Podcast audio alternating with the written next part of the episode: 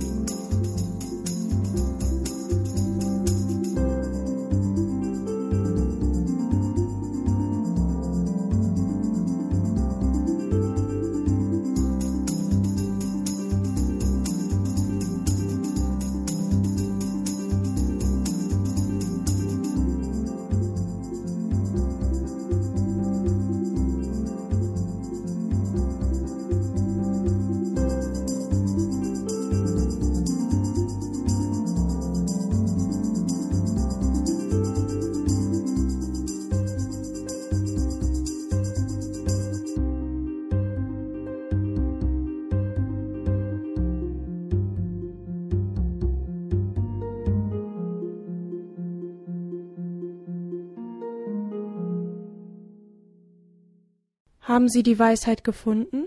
Ich musste erst noch einige Sackgassen erkunden. Mit 20 Jahren bin ich einer christlichen Sekte beigetreten. Ich glaubte, diese Menschen seien gebildeter als die übrigen. Und waren Sie's? Nein. Nach fast zehn Jahren Sektenmitgliedschaft war ich immer noch unzufrieden und hatte die Weisheit nicht gefunden. Nach langem Ringen durfte ich endlich den Sektenchef persönlich sprechen. Ich muss sagen, ich war sehr enttäuscht. Er konnte mir auch keine Antwort auf meine Fragen geben. Das war für mich der Anfang vom Ende.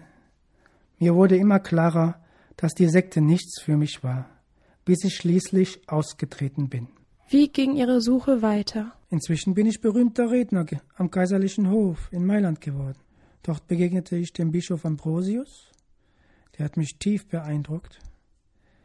Zuerst interessierten mich nur seine Ansprachen. Mir gefiel seine Wortgewandtheit. Der Inhalt interessierte mich weniger. Doch nach und nach packte mich auch der Inhalt. Die Rede von Gott und seine Erklärung der Heiligen Schrift. Haben Sie sich dann taufen lassen? Nein, ich zögerte noch. Ich war innerlich wie gespalten. Zum einen wollte ich gerne, aber zum anderen scheute ich die Konsequenzen. Christsein bedeutet nicht nur die Bibel für wahr zu halten, sondern auch das zu tun, was sie sagt. Und das fiel mir sehr schwer. Ich war nun mal ein Lebemann. Ich wollte mein Leben doch nicht ändern. Wie haben Sie sich denn doch zu dem Entschluss durchringen können? Am 15. August im Jahr 386 besuchte mich ein Freund. Er hieß Pontitian der wunderte sich, dass auf meinem Tisch die Bibel lag. Denn niemand wusste, dass ich mit dem Glauben mich befasste. Wir kamen ins Gespräch. Er erzählte mir von Menschen, die ihr Leben von heute auf morgen ganz geändert hatten und Mönche geworden sind. Er hatte in Trier zwei Beamte getroffen, die ihre Karriere aufgaben und ins Kloster gegangen sind. Später kam noch ein Freund, Alyphius und nahm am Gespräch teil. In mir brodelte es. Ich war richtig eifersüchtig. Warum hatte ich nicht den Mut, mein Leben zu ändern? Als Pontitian ging, schrie ich Alyphius an. Wie geschieht uns? Hast du das gehört? Ungelehrte folgen Jesus nach. Und wir Professoren sind ohne Herz und können das nicht? In mir begann ein rasender Kampf mit mir selbst. Ich wollte allein sein und setzte mich in den Garten unter einen Baum. Die Tränen strömten nur so raus. Und als ich mich etwas beruhigt hatte, hörte ich aus dem Nachbarnhaus den Singsang einer Kinderstimme. Tolle Lege, tolle Lege. Das heißt, nimm und lies, nimm und lies. Es war ein Kinderlied, aber für mich war es der Ruf Gottes. Ich ging ins Haus, nahm die Bibel, schlug sie willkürlich auf und las. Ich las, was mir gerade in den Blick fiel. Dort stand Lasst uns ehrenhaft leben wie am Tag, ohne maßloses Essen und Trinken, ohne Unzucht und Ausschweifung, ohne Streit und ohne Eifersucht. Legt als neues Gewand den Herrn Jesus Christus an und sorgt euch nicht so für euren Leib.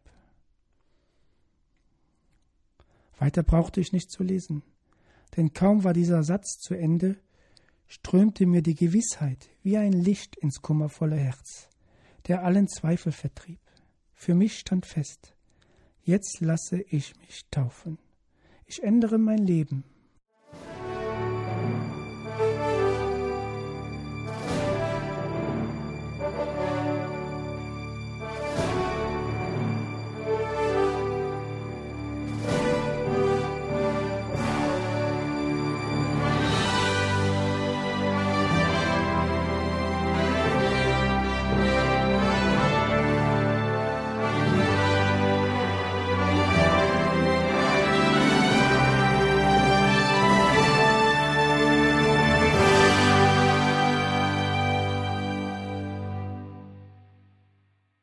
Wie ging es weiter? Ich unterrichtete das Schuljahr noch zu Ende und beendete meine Arbeit als Professor. In der Osternacht des folgenden Jahres ließen wir uns taufen. Damit meine ich mein Sohn, mein Freund Alifius und ich. Vier Jahre später begann ich meinen Dienst als Priester. Später als Bischof in der Kirche von Hippo. Das ist die Bischofsstadt von Tagaste. Wie haben Sie Ihre Taufe als Erwachsener erlebt? Es war wunderbar. Von mir wich die Unruhe über mein vergangenes Leben. Ja, ich konnte nicht genug der wunderbaren Süße jener Tage kosten. Ich fühlte mich wie im Himmel. Ich dachte viel über meinen Lebensweg nach. Wie wunderbar Gott mich geführt hatte. Ich war so dankbar. Ich betete viel. Bei der Taufe war ich tief ergriffen. Wie weinte ich bei den Hymnen und Gesängen in der Kirche. Ich war vom Gottesdienst mächtig bewegt. Was ist nun die Weisheit, die Sie immer gesucht haben? Gott zu finden. Unruhig war mein Herz, bis es Ruhe gefunden hat in Gott. Man könnte sagen, Gott allein genügt. Aber das ist kein Verzicht auf alles, sondern im Gegenteil. Es ist der höchste Genuss. Das Schauen Gottes, das Lieben Gottes, das Haben Gottes, das ist der Sinn des Lebens. Es ist das, was einen Menschen wirklich glücklich macht, worauf es ankommt. Um das zu erkennen, habe ich lange gesucht. Liebe Kinder, das muss jeder von euch selbst herausfinden. Und das ist nicht immer leicht. Können Sie uns einen Rat geben, wie man dies selber herausfindet? Es ist ein Geschenk. Das kannst du dir nur von Gott schenken lassen. Natürlich muss man sich selbst auf den Weg machen und nach Gott suchen, aber im letzten bleibt es ein Geschenk. Dann braucht man noch liebe Menschen, die für einen beten. Wer hat denn für Sie gebetet? Meine Mutter. Ohne das viele Gebet und die Tränen meiner Mutter hätte ich nie den Glauben gefunden. Sie hat mir als Kind immer von Jesus erzählt. Aber irgendwann wollte ich davon nichts mehr wissen. Sie ließ aber nicht locker und betete immer für mich. Wie fanden Sie das? Jetzt bin ich natürlich sehr dankbar für das Gebet meiner Mutter. Aber früher war mir das sehr unangenehm. Als ich nach Mailand zog, bin ich abgereist, ohne meine Mutter zu informieren. Und ohne mich zu verabschieden. Aber meine Mutter ließ nicht locker, sie reiste mir nach. Was war das für sie eine Freude, als mich Ambrosius taufte. Durch die Taufe bin ich zu der Religion zurückgekehrt, die mir als Kind eingeflößt wurde und bis ins Mark eindrang. Was machten Sie nach der Taufe? Nach dem Empfang der heiligen Taufe hatte ich nur noch den einen Wunsch, einen passenden Ort ausfindig zu machen, wo ich zusammen mit Freunden nach dem Vorsatz, dem Herrn zu dienen, leben konnte. Ich fand diesen Ort in der afrikanischen Stadt Tagaste, der Stadt meiner Kindheit. Und so reiste ich mit meiner Mutter nach Hause zurück. Aber auf der Heimreise starb meine Mutter. Nach meiner Ankunft verkaufte ich alles, was ich besaß, und lebte mit denen, die sich mir angeschlossen hatte, ein Leben für Gott. Wir fasteten, beteten, taten gute Werke. Wir dachten Tag und Nacht über Gottes Gesetz nach. Drei Jahre später reiste ich nach Hippo Regius in der Absicht, einen Ort für die Gründung eines Klosters zu finden und einen Freund zu treffen, den ich für das Mönchsleben gewinnen wollte. Stattdessen aber wurde ich selbst gegen meinen Willen überredet, Priester zu werden. Ich gab aber nicht auf, ein Kloster für jedermann zu gründen. Schließlich wurde es genehmigt und ich durfte als Pfarrer im Kloster wohnen. Fünf Jahre später wurde ich Bischof und ich verwandelte mein Haus in ein Kloster für Geistliche. Was haben Sie als Bischof alles getan? Ich habe viel gebetet, viel gepredigt und sehr viel geschrieben. Insgesamt 232 Bücher. Worüber haben Sie denn alles geschrieben? Ich habe so ziemlich über alles, was den Glauben betrifft, geschrieben. Ganz oft wurde ich von den Menschen gefragt, ob das richtig ist, was sie da von anderen gehört haben. Es gab oft Meinungsverschiedenheiten. Dann sollte ich dazu etwas sagen oder schreiben. Und das habe ich auch dann gemacht.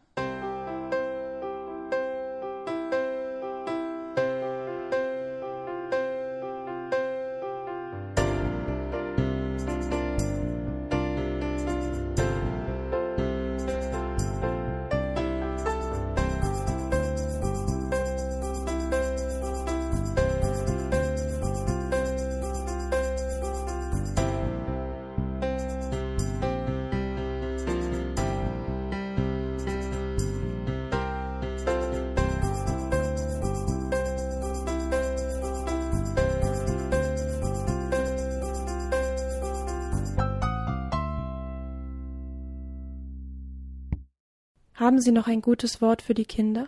Ja. Liebe Kinder, ich möchte euch etwas über die heilige Eucharistie sagen.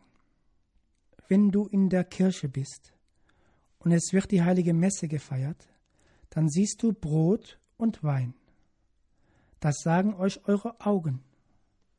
Und das ist ein großes Geheimnis. Das Brot ist der Leib Christi. Der Wein ist Christi Blut.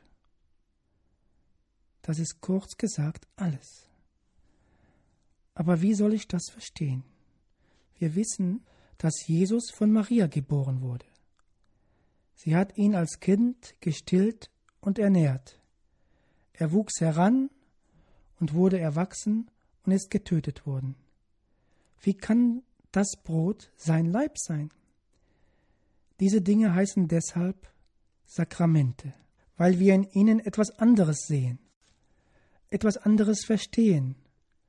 Was wir sehen, besitzt Gestalt. Was wir verstehen, enthält geistliche Frucht. Willst du den Leib Christi verstehen, dann höre auf den Apostel, der sagt, ihr selbst seid Christi Leib. Wenn ich also zum Leib Christi gehöre, dann liegt mein Geheimnis bei jeder Messe auf dem Altar. Dann empfange ich bei der heiligen Kommunion mein eigenes Geheimnis. Ich empfange den Leib Christi und ich bin der Leib Christi. Und warum geschieht das im Brot? Und wieder hören wir den Apostel, der sagt, ein Brot, ein Leib sind wir, die vielen. Was bedeutet das? Ein Brot. Wer ist dieses Brot? Brot wird nicht aus einem Weizenkorn, sondern, sondern aus vielen Körnern gemacht. Als du getauft wurdest, bist du wie gemahlen worden. Wenn du gefirmt wirst, dann wirst du wie gebacken. Wir viele werden eins. Wir viele werden eine Gemeinschaft. So wie die vielen Körner ein Brot werden. Die Eucharistie ist das Geheimnis der Einheit. Wer das Geheimnis der Einheit empfängt, der kann nicht streiten, denn Streit trennt. Wer das Geheimnis der Einheit empfängt, der kann nur Frieden stiften, gütig und freundlich sein. Darum seid, was ihr seht, damit ihr empfangt, was ihr seid, der Leib Christi. Liebe Kinder von Radio Horeb, wir sind schon wieder am Ende der Sendung angelangt. Ich bedanke mich fürs Zuhören. Ich wünsche euch allen einen guten Schulstart oder, wo noch Ferien sind, schöne letzte erholsame Ferientage.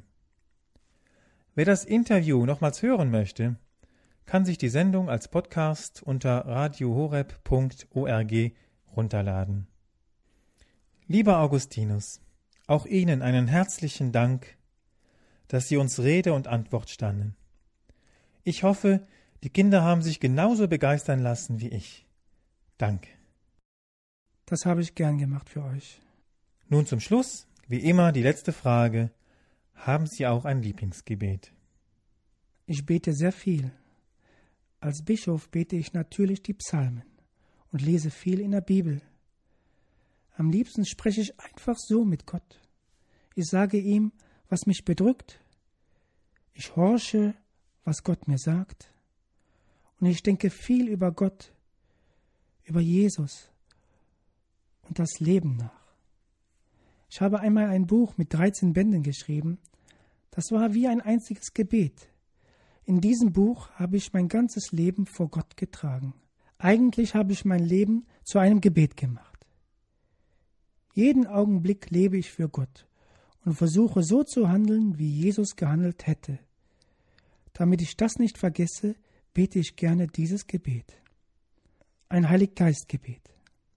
Atme in mir, du Heiliger Geist, dass ich Heiliges denke. Feuer mich an, du Heiliger Geist, dass ich Heiliges tue. Locke mich, du Heiliger Geist, dass ich Heiliges liebe, und stärke mich, du Heiliger Geist, dass ich Heiliges hüte. Hüte mich, du Heiliger Geist, dass ich es nimmermehr verliere. Amen.